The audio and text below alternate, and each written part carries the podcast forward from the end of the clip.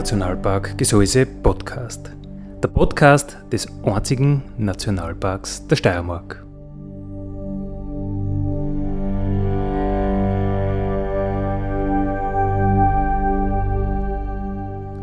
Alle zwei Wochen neu mit Themen aus dem Nationalpark Gesäuse und aus der Nationalparkregion. Daddy,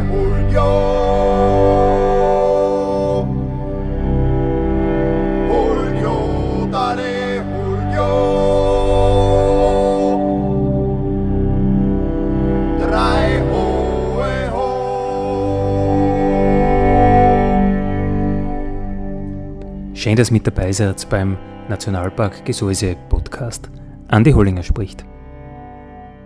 Uh, unser heutiges Thema, das ist durchaus mit einem Augenzwinkern oder mit drei große fette Fragezeichen versehen, nämlich uh, Naturjuwel Nordkorea. Ist es so oder nicht oder warum könnte es so sein? Und mein heutiger Studiogast ist der Christian Stangl. Servus, Gasti. Ja, hallo, grüß euch. Uh, du bist ehemaliger Profi-Bergsteiger, du bist Skyrunner gewesen, jetzt bist du Bergführer aus Atmund. Kann man das so als grober Umriss? Das kann man so zusammenfassen, genau. Äh, Christian, warum hast du äh, oder glaubst du über Nordkorea was sagen zu können? Weil ich eben im September in Nordkorea war und die Reise war geplant als Bergreise. Ich bin eigentlich als Bergführer da oben gekommen nach Nordkorea. Aber ich war sehr überrascht, was das Land äh, zu bieten hat und wie anders das, das Land ist, in vielerlei Hinsicht. Und ich bin da wirklich sehr positiv überrascht äh, wieder heimgefahren. Und das Thema hat mich, hat mich durchaus sehr, sehr berührt. Ein berührendes Thema, das ist super, weil wenn man zu was eine Leidenschaft hat, dann kann man sich glaubwürdig äh, darüber erzählen. Christian, für die wenigen, die die vielleicht nicht kennen, äh, Magst du deinen beruflichen Werdegang schnell äh, skizzieren? Beruflicher Werdegang. Ich bin, normal bin ich Elektrotechniker und ich war 15 Jahre in dem Beruf tätig. Ich war zum Schluss in Libyen unten, Ende der 90er Jahre bis, bis zur Jahrtausendwende fast in Benghazi und dann äh, ist das Bergsteigen gekommen. Und dann, äh, es war eigentlich nicht so geplant, aber da bin ich reingerutscht. Und da war ich eineinhalb Jahrzehnte tätig. Und jetzt bin ich auch dem Bergsteigen treu geblieben, allerdings als Bergführer. Ich mache viele Ausbildungen und Kurse. Und ja, es hat sich halt ein bisschen verändert, auch die Einstellung zum Risiko und das Bergführen passt gut, weil du bist beim Bergsteigen nach wie vor dabei in der Natur draußen. Und äh, da geht es halt eher um Sicherheit. Das passt mir ganz gut. Deine Profi-Bergsteiger-Karriere, die war ja dann doch äh, von letztendlich von großen Erfolgen gekrönt mit deinen Weltrekorden. Äh, insgesamt waren es ja dann drei, oder? Insgesamt waren drei, ja, und die große Geschichte war dann eigentlich nach sieben Jahren als erster Mensch überhaupt die drei höchsten Berge aller sieben Kontinente erfolgreich bestiegen zu haben. Und da habe ich schon gesehen, äh, gegen Ende von dem Projekt, dass mich das Reisen ja sehr interessiert und vor allem in exotische Gebiete zu reisen. Weil bei den drei höchsten Berge aller Kontinente sind natürlich die, die höchsten 8000 dabei, wie Everest, K2, Kanchenjunga, die was man eigentlich eh so kennt. Aber gerade auf anderen Kontinenten, ich rede jetzt da von Ozeanien, in Papua, da sind die Berge eigentlich Dschungelexpeditionen gewesen. Und früher beim ersten Mal hinfahren haben wir gedacht, boah, Dschungel, immer nur Regen und man sieht nichts und Nebel und Regen und Dreck. Hat mir nicht so gefallen, aber ich war dann öfters dort. Ich war zum Beispiel viermal in Papua. Und da habe ich schon gemerkt, na, die Kulturen dort, also die, die Völker, was da im Wald leben, das, das, das hat schon eine ganz eigenartige Atmosphäre. Und was auch imposant war, wenn man jetzt drei Wochen wirklich sprichwörtlich in die Staunummer dumm kreut, im ärgsten Dreck und es gibt kein Internet, es gibt keine Straßen, man hat nicht einmal einen Blick nach oben. Das hat mir dann schon irgendwo auch irgendwann zum Taugen angefangen. Also es war ganz ein eigenartiges Erlebnis, das was man in unserem Alltag eigentlich gar nicht kennt. Das heißt, es war irgendwo Liebe auf den zweiten Blick. Das hat sich ergeben durch äh, das, dass du heute halt die höchsten Berg besteigen wolltest. Genau, also die Reise zu exotischen Bergzielen, das war Liebe auf den zweiten Blick. Ah, da ist eigentlich das Umfeld immer sehr interessant gewesen, ja. Da kann man eigentlich dann schon noch das äh, so oft strapazierte Wort Expedition äh, doch noch gelten lassen, oder? Das kann man gelten lassen, weil man oft was auf, aufbricht und man eigentlich gar nicht weiß, und so ist es eigentlich mir auch mehrmals passiert, dass man nicht einmal zum Fuß vom Berg eigentlich kommt, aus politischen Gründen, aus irgendwelchen anderen Gründen, man kommt einfach nicht hin. Und ja, dazu überleitend gleich auf Nordkorea, weil in Nordkorea bin ich eigentlich gebucht worden als Bergführer, der was ähm, mit zwei älteren Semestern den höchsten Berg von Nordkorea besteigt, den Mount Baekdu, ganz im Norden an der Grenze zu China. Aber man muss gleich im Vorfeld sagen, wir sind zu dem Berg gar hinkommen. Das war ja sehr interessant. Was die eigentlichen Hintergründe waren, da können wir nur spekulieren, aber es ist jetzt so, dass in Nordkorea viele Dinge schon sehr anders sind wie bei uns. Und wenn uns dort heißt, der Flug, äh, der Inlandsflug zum Berg findet nicht statt, dann findet der nicht statt und da, äh, da braucht man gar nicht nachfragen, da gibt es keine Antwort. Gell? Das ist sehr anders wie bei uns. Also Expedition im wahrsten Sinne des Wortes, äh, man weiß eigentlich nicht, ähm, wo wir jetzt einen hinbringen. Man weiß eigentlich nicht, wie wir jetzt ausgehen. Wenn man das jetzt wieder mit dem klassischen Höhenbergsteigen, das du jahrzehntelang gemacht hast, vergleicht, äh, bei den 8000er, glaube ich, gibt's kaum mehr Überraschungen. Da weiß man eigentlich äh, von jeder Richtung, wie das geht und, und wie das ausschaut. Und dann ist eigentlich nur mehr ein Poker mit dem Wetter, oder? Ja, also eigentlich sehe ich das auch. Die höchsten Berge sind natürlich äh, erschlossen. Äh, man weiß, wie die Routen sind, man weiß, wie man hinkommt das funktioniert eigentlich sehr gut, aber gerade bei so unbekannten Bergen, die was eigentlich überhaupt keine großartigen touristischen Ziele sind oder bergsteigerischen, äh, da ist man immer ja, auf ein bisschen Glück auch angewiesen. Und gerade in, in, Reisen in solche Länder, ich rede jetzt nicht nur von Nordkorea, ich rede auch von Indonesien, äh, da ist man immer auf die derzeitige oder die aktuelle Politik dort angewiesen, weil wenn es dort heißt, da kann man nicht hin, dann kann man nicht hin. Und äh, ja, das ist eben der große Unterschied zu den Bergsteigen, wie es mir gewohnt sind, da in die Alpen oder immer Nord Nordamerika oder irgendwo. Da sind die Berge eigentlich frei zugänglich. Ähm, politische Situation ist ein gutes Stichwort, weil wenn wir jetzt von Nordkorea reden, äh, ich glaube, dass nicht jeder weiß, wie der Staat überhaupt entstanden ist, äh, wie es zu dem Ganzen gekommen ist. Also wenn du mich jetzt auf die Gache fragst, dann das ist zeitlich irgendwo so nach dem Zweiten Weltkrieg bald einmal einordnen. Aber du hast dich sicher da ein bisschen eingelesen. Genau, die jetzige Situation ist natürlich aus dem Zweiten Weltkrieg her entstanden. Aber ursprünglich muss man sagen, ist Nordkorea aus dem Chomsö-Reich entstanden. Das war eigenes Königreich. Ähm, und es war immer so ein Spielball des Chomsö-Reich zwischen Chinesen und Japanern. Und es hatte mehrmals da also den imperialistischen Einfluss gewechselt.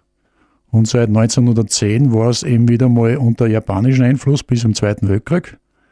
Und dann nach dem Zweiten Weltkrieg, nach der Konferenz von Yalta, ist natürlich auch, so wie bei uns auch in Österreich, ist Korea eben geteilt worden in einen kommunistischen Norden und in einen kapitalistischen Süden. Und so ist eigentlich Süd- und Nordkorea entstanden. Und die Staatsgründung von Nordkorea bzw. Südkorea war dann 1948. Aber durch äh, gegenseitige Einflussnahme von Nord- und Südkorea, natürlich durch die Hintergrundmächte Russland, sprich Amerika, ist ja dann der Koreakrieg entbrannt, 1950. Der hat drei Jahre gedauert.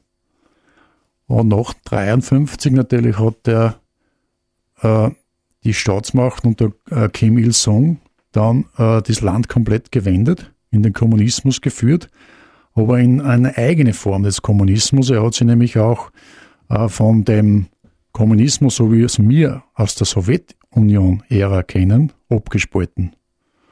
Und dadurch ist der Kommunismus in Nordkorea anders geprägt wie, wie zum Beispiel eben der Kommunismus in der Sowjetära. Es gibt nämlich einem, nur immer einen Machthaber. Das ist ganz wichtig, der wird wie ein Halbgott verehrt, kann man wirklich so sagen. Und die Geschichte ist in Nordkorea doch noch ein bisschen anders. Insofern, weil Kim Il-sung schon der Staatspräsident, also der Staatsgründer, das Nationale immer über den Internationalen gestellt hat. Also das ist einer der größten Unterschiede zum Leninismus eigentlich. Und äh, deshalb sagen wir auch, auch zu Recht, in Nordkorea gibt es einen Diktator. Einer, der anschafft, äh, der aber alles nach innen richtet. Äh, wenn man das jetzt geografisch äh, nur ein bisschen abgrenzt, Äh, Korea, das ist ja eine Halbinsel, so einzwickt irgendwo zwischen Japan und China. Da geht Russland, geht aber nur ein bisschen einer, oder? Ganz im Norden gibt es eine Grenzstadt, da kann man nach Russland fahren, ja, genau. Das ist da irgendwo in der Nähe von Vladivostok, oder? In der Nähe, genau. In, genau. Da gibt es einen Hafen und da ist ein Grenzübergang. Mhm. Ähm, ja, wir, wir unterteilen eigentlich sehr, sehr gerne in Industrieländer und Schwellenländer und Entwicklungsländer. Und das hat alles seine Definition, aber ich glaube, mhm. äh, Korea, so wie es du das beschreibst, passt da nirgends so richtig ein, oder? Nordkorea passt eigentlich überhaupt nichts, nirgends rein. Der erste Eindruck ist eher so, dass das Land nach dem Koreakrieg so gebildet worden ist vom, vom Staatsgründer und so präsentiert sich das Land noch heute. Also von Industrialisierung und so ist nicht äh, viel zu sehen und so diese ganzen kapitalistischen Einflüsse, na, na, na die gibt's natürlich nicht, weil sie sich äh, ganz dezidiert abspalten wollen vom Süden. In Südkorea ist natürlich hochentwickelt, eine Industrienation mit äh, Überschüssen ohne Ende, aber das gibt's in Nordkorea natürlich überhaupt nicht.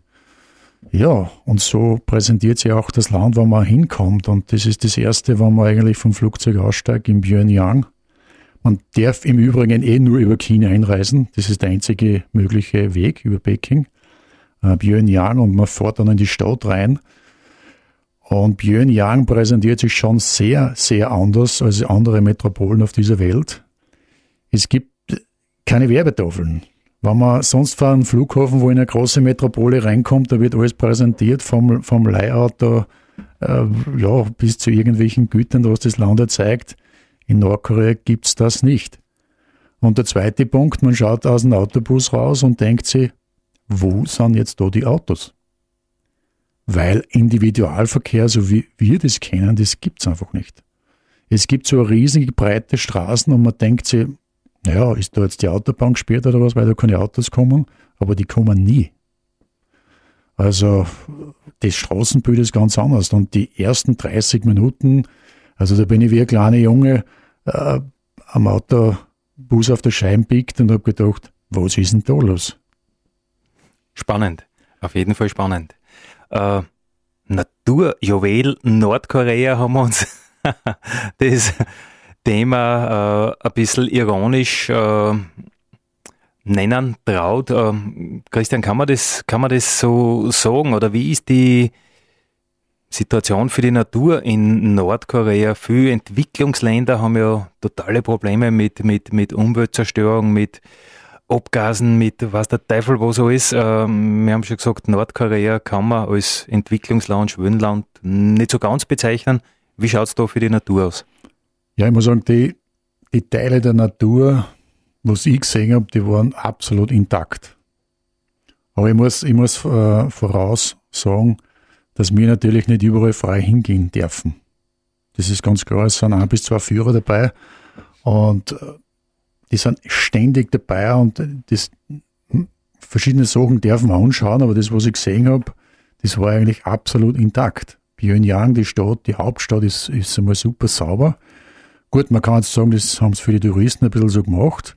Aber wenn man jetzt ins Land rausfährt und man fährt da relativ lang gleich mal wohin, es ist links und rechts alles sehr unverbaut.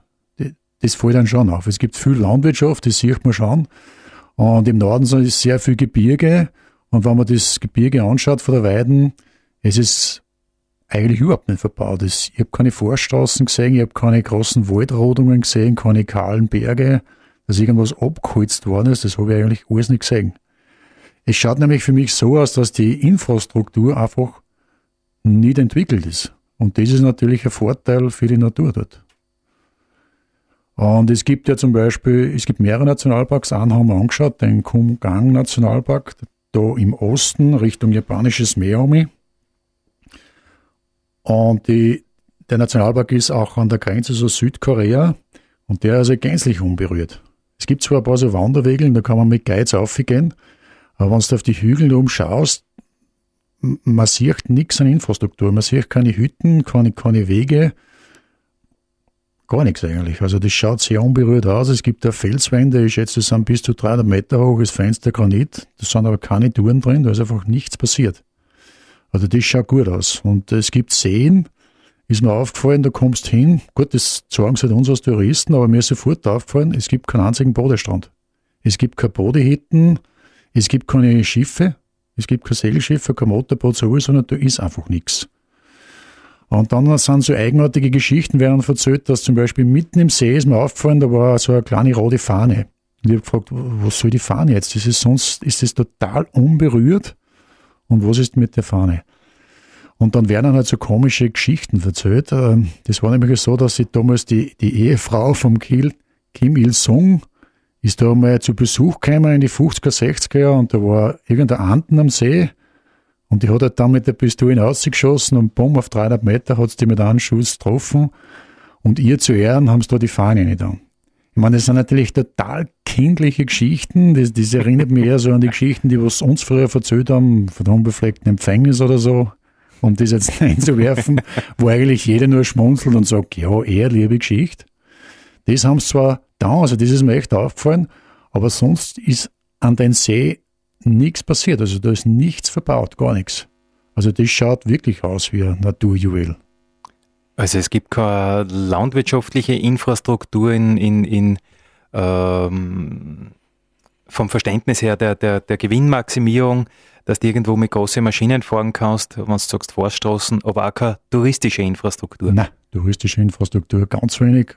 Landwirtschaft ganz wenig Maschinen habe ich so gut wie überhaupt nicht gesehen. Wir haben so eine Kolchose besucht, die sind aber eher im Süden des Landes, wo es flach ist, aber dadurch, dass der Norden so gebirgig ist, gibt es da keine großartige Landwirtschaft. Und die Plastiksackerl sind ja weltweit Plastikflaschen, Plastiksackerl am Wegesrand.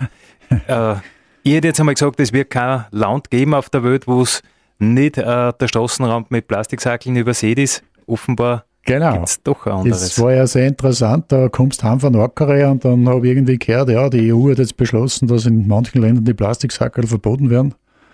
Unter anderem auch Österreich. Und mir ist vorgekommen, siehst du, Nordkorea hat das Problem nämlich überhaupt nie gehabt. Ich würde jetzt nicht sagen, dass es keine Plastiksackeln gibt, aber es gibt ja dort nicht so ein Konsumverhalten, wie es wir kennen. Du kannst im Yuanyang eigentlich jetzt äh, als Tourist gar nicht großartig wohin gehen und dir irgendwas kaufen, auf das, was du Lust hast. Weil das, was du persönlich brauchst für dein Leben als Nordkoreaner, äh, das bestimmt ja der Staat für dich. Du kannst jetzt nicht zu irgendeinem Baumarkt hingehen, gut, den gibt's jetzt eh nicht und sagst, nein, ich brauche jetzt einen Schraubverzieher. Das gibt's einmal nicht, weil wenn du einen Schraubverzieher baust, dann besorgt das der Staat ja für dich. Und das ist schon sehr befremdlich.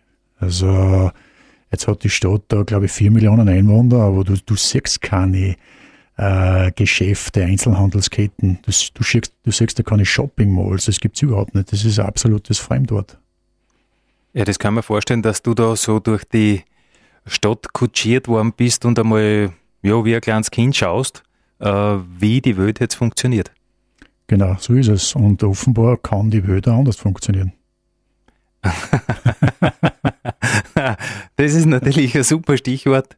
Äh, aber wo ich noch einhageln möchte, du hast gesagt, äh, da gibt es einen Nationalpark an der Grenze zu Südkorea, der sehr, sehr unberührt ist. Ich glaube, da gibt es ja sowieso einen Riesenstreifen, wo er ähm, nicht gejagt wird, wo er keiner hingehen kann, wo er keine Menschen leben.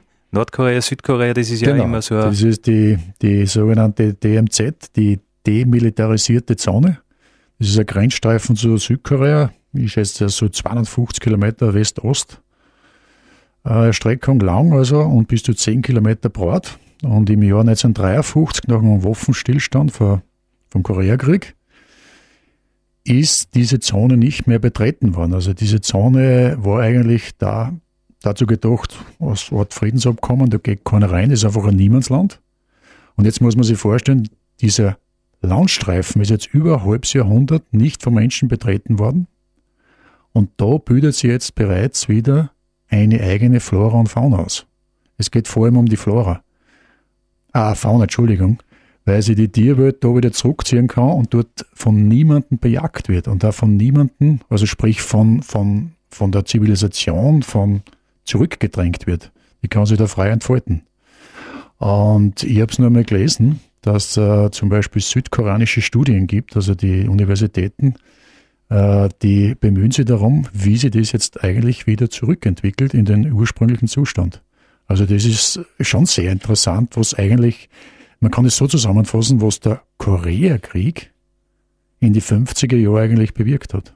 Die Folgen, die haben wir jetzt noch und die, die Folgen sind jetzt eigentlich wieder mal auf den Naturschutz bezogen eigentlich positiv. Das heißt, irgendwann wird man da vielleicht hingehen kennen und längst ausgestorbene, weltweit ausgestorbene Tiere äh, genau. neu entdecken. Das war ein Stichwort. Es sind nämlich bereits wieder Spezies entdeckt worden, wo man geglaubt hat, die sind schon ausgestorben gewesen. So war es nicht. Du sagst, das ist ein Storf, der ist so 10 Kilometer breit, aber da reden wir doch vor einigen hundert Kilometer Länge, oder? Genau, das ist, der geht komplett über die Halbinsel rüber und der ist schon irrsinnig lang und ähm, der ist quasi eine unüberwindliche Barriere. Also an den Stellen, wo man theoretisch mit einem Fahrzeug drüber fahren kann, das ist wirklich, das, da war, glaube ich, der eiserne Vorhang bei uns nicht so schlimm wie das Teil da unten. Also die meinen das schon ernst mit dem? Die meinen das sehr ernst unten und natürlich darfst du in der Gegend überhaupt nichts fotografieren, das ist absolutes äh, Fotoverbot und da sollte man schon schauen, dran halten. Äh, es gibt überhaupt, haben wir im Land ist äh, so ein Regelwerk, das glaube ich hat äh, damals acht A4 Seiten umfasst, was man tun soll und was man nicht tun soll. Man schmunzelt drüber, aber jeder kennt oder viele kennen den Fall Otto Warmbier. Der ist jetzt eh wieder gerade in den Medien. Gerade diskutiert worden wieder mit irgendwelchen. Genau, da gibt es nämlich Schadensersatzforderungen. Aber der Warmbier hat zum Beispiel äh, nur ein Poster vom, äh, vom äh, Staatspräsidenten runtergenommen. Das wollte er eigentlich mitnehmen. Hat zusammengefaltet, das ist erwischt worden. Und ist halt dann über ein Jahr im Gefängnis gewesen wegen dem. Aber natürlich wollte da der Staat Nordkorea ein äh, Exempel statuieren, weil es halt ein Amerikaner war. Und das war halt besonders schlimm. Dir konnte sowas nie passieren. Erstens, weil du so ein äh, äh, braver Mensch bist und nie Regelverstöße machen jetzt. Aber ich glaube, als Österreicher hat man schon einen gewissen Vorteil. Als Österreicher hat man sicher einen gewissen Vorteil. Ähm, wir haben natürlich auch die nötige Portion Schmäh dazu. Aber wir müssen oft aufpassen, dass wir nicht ein bisschen übertreiben weil man darf nicht glauben, dass die, die Nordkorea jetzt sehr ungebildet sind. Also ich glaube, der Geheimdienst und so, die sind schon mehrsprachig unterwegs und man soll kein falsches Wort äh, über das Führungssystem verlieren. Aber gut, da habe ich gewisse Erfahrung gehabt, das war in Libyen auch nicht anders. Also damals unter Gaddafi soll man den Namen Gaddafi auch nicht unbedingt in einem Telefonat erwähnen, weil da wird natürlich schon mitgeschnitten und dann übersetzt, was hat der gesagt. Ja. Da sollte man schon ein bisschen aufpassen. Ja, äh, das war natürlich eher ironisch gemeint. Äh, du als Revoluzer, ich, ich sage jetzt einmal, es ist da sicher auch das eine oder andere äh, wissentlich oder, oder, oder einfach unwissentlich auch passiert. Ah, unwissentlich jetzt. Wissentlich sozusagen. ich weiß jetzt nicht was, es war eigentlich alles gut gegangen. Ja, äh, Etikettverstöße, das ist mir schon passiert. Also das nehmen wir sehr ernst, weil ich war ja zufälliger und wie die 70. Jahrestag vor der Staatsgründung war. Und da war in diesem 1. Mai-Stadion, wo sage und schreibe 150.000 Personen reinpassen. Ein kleines Festel, würde ich sagen. Also das war ein, Riesenfest. Und da muss man wirklich mit weißem Hemd und Hose erscheinen. Und du kannst nicht irgendein Label anziehen, wo irgendein Abdruck kommen ist. Das geht nicht. Und da lassen sie einfach nicht mitfahren. Also das sind Kleinigkeiten, wo du als klärender Österreicher denkst, kommt's jetzt wegen deinem Bissel da? Aber das geht gar nicht. Also wenn da nur ein bisschen was am Leib rumsteht, das muss rein weiß sein, da darf kein Pickel nichts um sein, sonst darfst du da nicht mit. Also das sind, das ist ein Regelwerk, das ist super streng. Gell? Ja, und auch Fotos kann man vorstellen. Nein, nein, du, überhaupt nichts. Du nimmst einfach die Kamera und machst, machst ein Büttel, oder? Du denkst gar nicht nach. Ja, keine Fotos erlaubt. Die wird alles abgenommen, die wird als Götterschl abgenommen. Du darfst keine Münzen mitnehmen, keine Visakarten, keine digitalen Armbanduhren, weil da könnten GPS-Sender versteckt sein. Äh, jetzt hat es quasi überhaupt keine Armbanduhren. Das Einzige, was du mitnehmen darfst, ist ein Papiergeldschein, dass du notfalls ein Wasser kaufen kannst. Du hast quasi keinen Ausweis mit Aber du kriegst eine Nummer umgehängt und da steht ein eigener Code um und wenn du verloren gehst, weil das ist bei 150.000 Personen leicht möglich, dann hast du einen Code und die ganzen Geheimdienstler, die wissen dann genau, in was für einen Bus du wieder einsteigen musst, dass du ins richtige Hotel kommst. äh, Christian, fährst du wieder mal hin? Ja, ich werde nächstes Jahr wieder hinfahren im äh, September, äh, weil meine äh, Auftraggeber, die wollen eigentlich mit einer größeren Gruppe hinfahren, die waren auch sehr begeistert und die wollen es wiederum eine Freund auch sagen, also in welcher äh, Welt oder in welchen politischen Systemen der Mensch auch im 21. Jahrhundert nur leben kann und zum Teil auch muss. Also das ist schon sehr interessant. Weil wenn wir jetzt äh, als Extrembeispiel, wenn wir jetzt nach Amerika auswandern und leben dort, ist ja das System nichts anderes. Ne? Das funktioniert gleich wie bei uns. Aber wenn jetzt einer nach Nordkorea auswandert, da ist das schon sehr, sehr anders. Und das war für dich ein Thema? ja, ich weiß nicht, ob ich mir so ein System unterordnen kann. Aber wir sind, also ihr, meine, meine äh, Partner, was unterwegs waren, schon zum Schluss kommen, dass das System nicht nur Nachteile hat. Also wird von unserer Welt immer so verteufelt und äh, als Diktatur beschrieben, was zum Teil natürlich auch stimmt, oder dieser Kommunismus, dieser strenge, die Planwirtschaft. Aber man kann nicht alles so negativ sehen. Und da gibt es natürlich mehrere Beispiele. Die Frage war immer äh, zwischen uns, wir haben das oft diskutiert, wer lebt eigentlich in der freien Welt? Also die, der Engros bei uns ist ja der Meinung, wir leben in einer freien Welt. Und wir sind draufgekommen, ganz so ist es ja nicht, nicht? weil äh, viele Probleme mir so, Sorgen, die was wir in unserer freien Welt haben, die hat zum Beispiel Nordkoreaner wiederum nicht. nicht? Also wenn du regimetreu bist und du stehst zu dem System, dann, dann, dann ist die Zukunft für dich. Solange das System besteht, wirst du vom Staat versorgt werden bis ins höchste Alter und das war's dann. Also du brauchst die Du brauchst dir keinen Gedanken machen, wenn du in der freien Marktwirtschaft äh, unterwegs bist und arbeitest weil es die freie Marktwirtschaft gar nicht gibt. Also du kannst vor deinem System nicht äh, in der Luft hängen lassen werden, weil du eh keine andere Wahl hast. Also es ist oft ja gar nicht so schlecht. Nicht? Also die Ängste, die was wir schüren, auf der anderen Seite gibt es die gar nicht. Also Altersversorgung, Altersarmut, krankheitsbedingte Armut, ähm, Pensionssystem. Ja, genau. Wäre natürlich kein Thema, das wird natürlich so gesagt und es wird ja so sein, es gibt keine Arbeitslosen dort.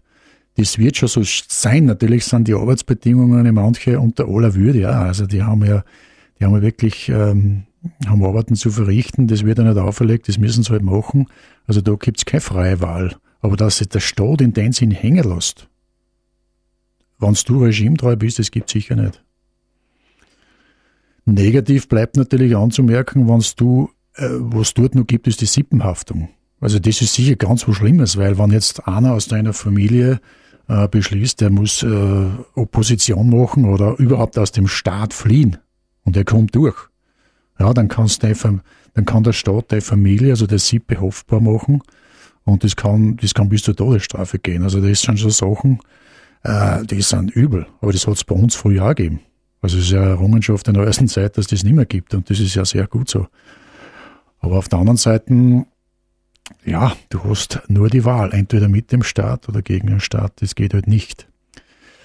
Und es ist ja schon sehr interessant. Man wird ja von diesen Reisebegleitern da sehr gut instruiert und unterrichtet, was der Staat alles kann und was er nicht alles ist und wie großartig das System ist. Und sie reden ja wenig von Nordkorea, sie reden immer von TPRK, also TPRK, Abkürzung für Demokratische Volksrepublik Nordkorea. Und dann haben wir gedacht, warum ist jetzt das Wort demokratisch da drin? Und dann habe ich jetzt frage ich wirklich einmal zum Spaß, weil ich gewusst habe, da, da kann kein Antwort kommen. Ich gesagt, warum bitte demokratisch? Dann schaut es mir an und schaut mir ganz gerade in die Augen und sagt, weil alle fünf Jahre gewählt wird.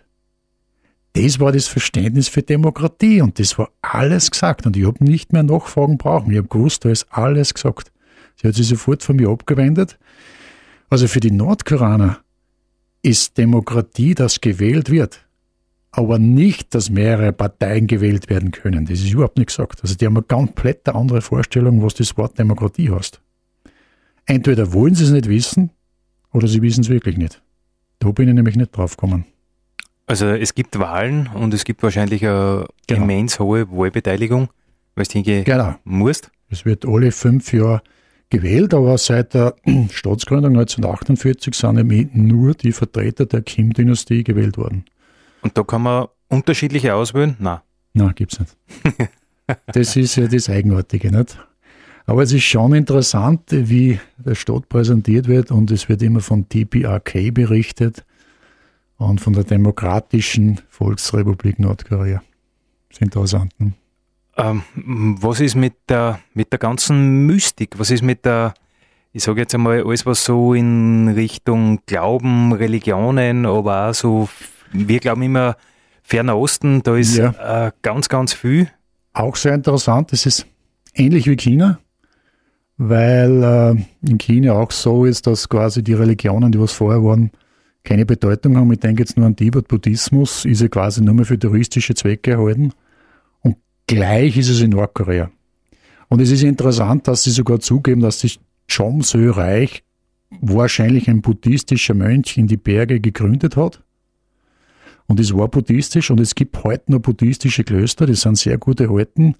Aber ich habe den Eindruck bekommen, das ist wirklich nur für Touristen aufbereitet, dass man hingeht und das bestaunt und dann wieder heimfährt. Also ähnlich wie in Tibet, man kann die Klöster anschauen, aber in Wirklichkeit der Staat China will auch nicht jetzt großartig, dass Tibet wieder autonom wird. Und in Nordkorea ist ja Religion verboten, Buddhismus ist eigentlich verboten. Und es gibt überhaupt keine Religion. Und, aber das buddhistische, diese, wenn man so will, die, die alten Sakralbauten, die haben wirklich nur touristischen Wert. Also so musealer Zugang zu dem musealer Thema. Musealer Zugang, genau. äh, wann du irgendwas von Nordkorea in unser westliche Welt integrieren könntest, was wäre das? Und wann du die Möglichkeit hättest, in Nordkorea ein Ziel deiner Wahl äh, zu besuchen, was darf dich dann interessieren? ja, besuchen würde in Nordkorea jene Landstreifen, wo man nicht hin darf das, da gibt es sehr, sehr viel, weil es gibt nur wenige Punkte, wo du als Tourist hin darfst. Ich wollte zum Beispiel ursprünglich mit dem am Landweg nach Norden fahren, wo es ist gänzlich verboten war, da darf man nur fliegen und ich vermute, dass es zwischendrin sehr viel zum Sehen gibt. Ähm, weiß jetzt nicht, aber wo zum Beispiel jetzt die großartigen Raketenstationen wirklich sind, das wäre zum Beispiel mal interessant gewesen, natürlich. Und wenn man jetzt durchs Gebirge fährt, also man schaut da fahren so einen Boss rein, da sieht man wirklich nur Berg. Die sind so alle bewaldet und grün, es schaut eher aus wie ein undurchdringlicher Urwald. Aber da einfach so querfeldein durchgehen, das wäre, glaube ich, schon einmal super interessant, weil es einfach so unberührt ist. Von welchen Höhenlagen reden wir da? Da reden wir maximal bis vielleicht 3000 Meter. Ganz im Norden der Mount Baekdu ist ein bisschen höher. Ja, na, 2700 Höhenmeter ist das ganz im Norden. Und zwischendrin sind so 2.000, 3.000 Meter hohe Berge. Also eher niedrig eigentlich, aber auch bewaldet bis oben hin und es schaut sehr, ja, undurchdringlich aus. Viel weiße Flecken, die es da noch auf der Landkarte gibt. Viel weiße Flecken. Was nur sehr angenehm ist, ich denke jetzt zum Beispiel an unsere Landeshauptstadt Graz. Also Pyongyang hat mehrere Millionen Einwohner, aber ein Smogproblem haben sie überhaupt nicht weil es einfach keinen Individualverkehr gibt. Es ist unwahrscheinlich. Die Straßen sind breit, aber du siehst hunderte, ja tausende Radlfahrer und das fährt aber keiner mit dem Auto, weil sie es einfach nicht haben. Die haben das nie gelernt, die kennen die Kultur nicht. Also die haben von Anfang an Probleme eigentlich vermieden durch ein Polizsystem, wo wir jetzt zum Beispiel, jetzt rede ich von Graz, also schon jahrzehntelang Probleme eigentlich haben. Naja, Probleme vermeiden. Es war vielleicht auch nicht ganz freiwillig, muss man sagen. Ja, das war, es war sicher nicht freiwillig, aber es gibt eigentlich keinen Nachteil, was auf der anderen Seite wieder ein Vorteil wäre. Gell? Das muss man im Fall Nordkorea wirklich sagen.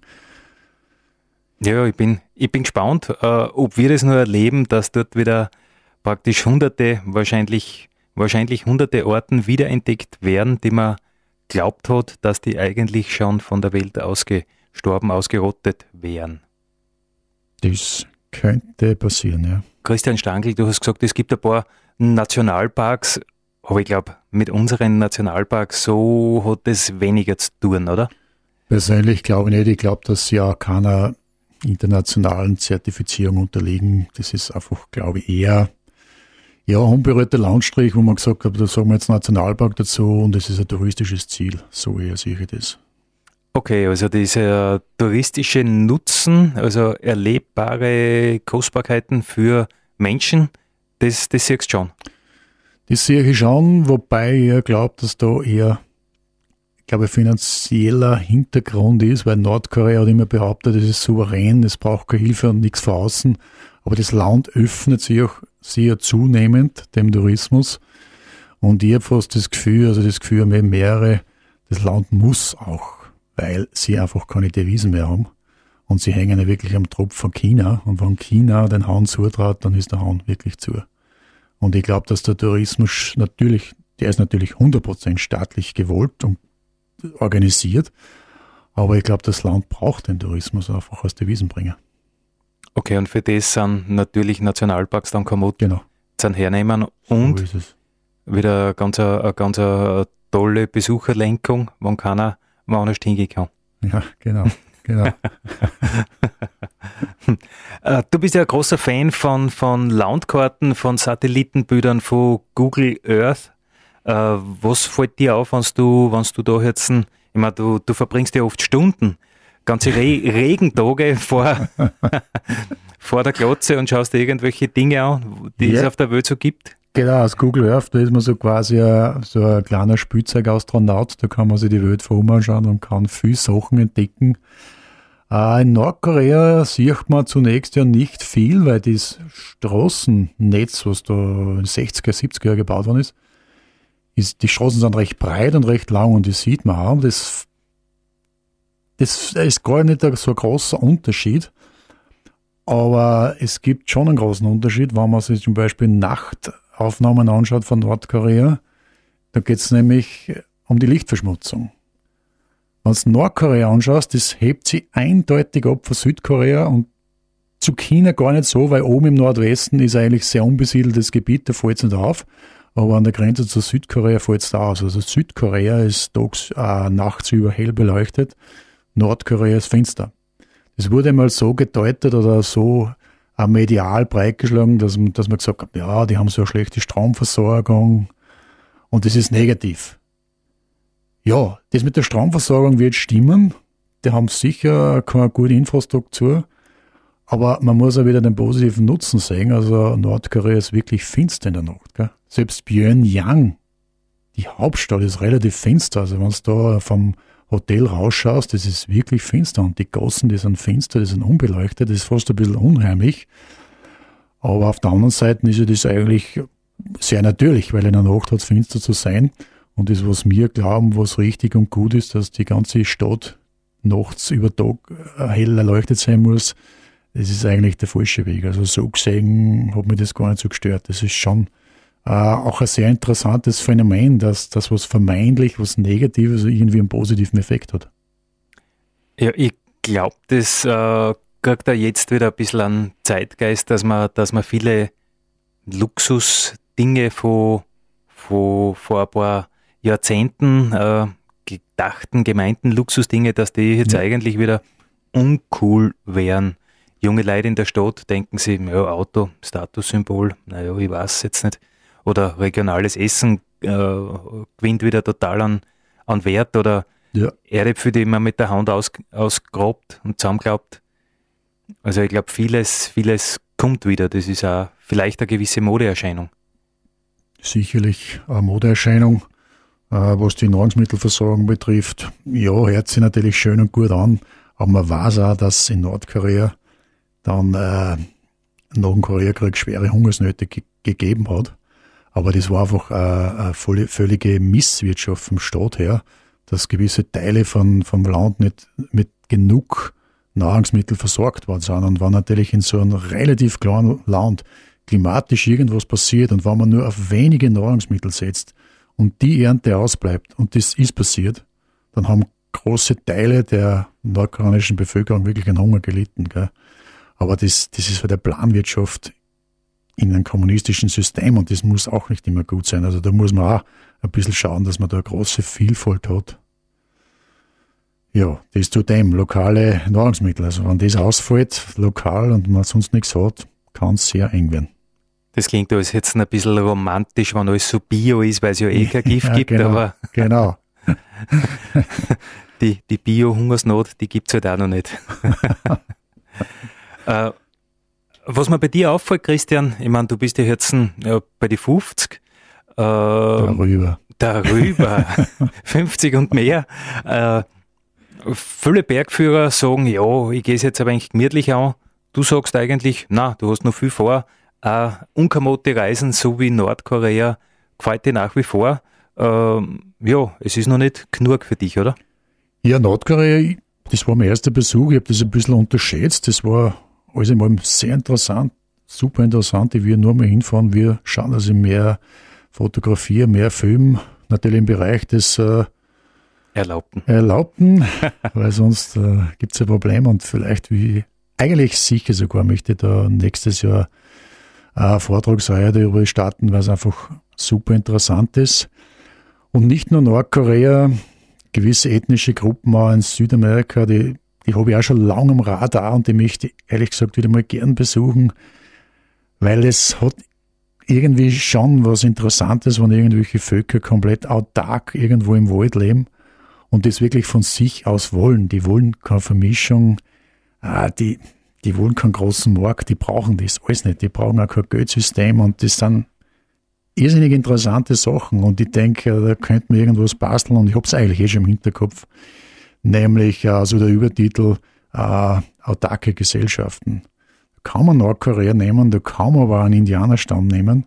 Natürlich das andere ist politisch autark, das andere ist einfach geografisch komplett entlegen. Aber letztendlich gibt es da einen gemeinsamen Nenner.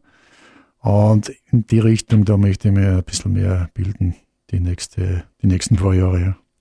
Dieses Inselvolk bei, bei äh, Indien ist ja auch da in den Schlagzeilen gewesen, wo ja, diese gut. Steinzeit, ja, genau. Steinzeitvölker leben oder das Steinzeitvolk. Mhm. Aber da fährst du mal nicht hin. Ja, nachdem das jetzt einmal einer hingefahren ist und nicht mehr zurückgekommen ist, muss man sich das ein bisschen überlegen. Also mit der Tier ins Haus fallen sollte man auch nicht. Und man muss immer bedenken, man macht ja letztendlich auch ein bisschen einen Impact. Man muss sich dem schon sehr, sehr vorsichtig nähern, dem Ganzen. Und man muss schon akzeptiert sein. Also mit der Brechstange einfach hin, das würde ich ja nicht machen. Das heißt, es gibt noch sehr, sehr viel zu tun für dich. Das ist gut. Genau. Dale Julio.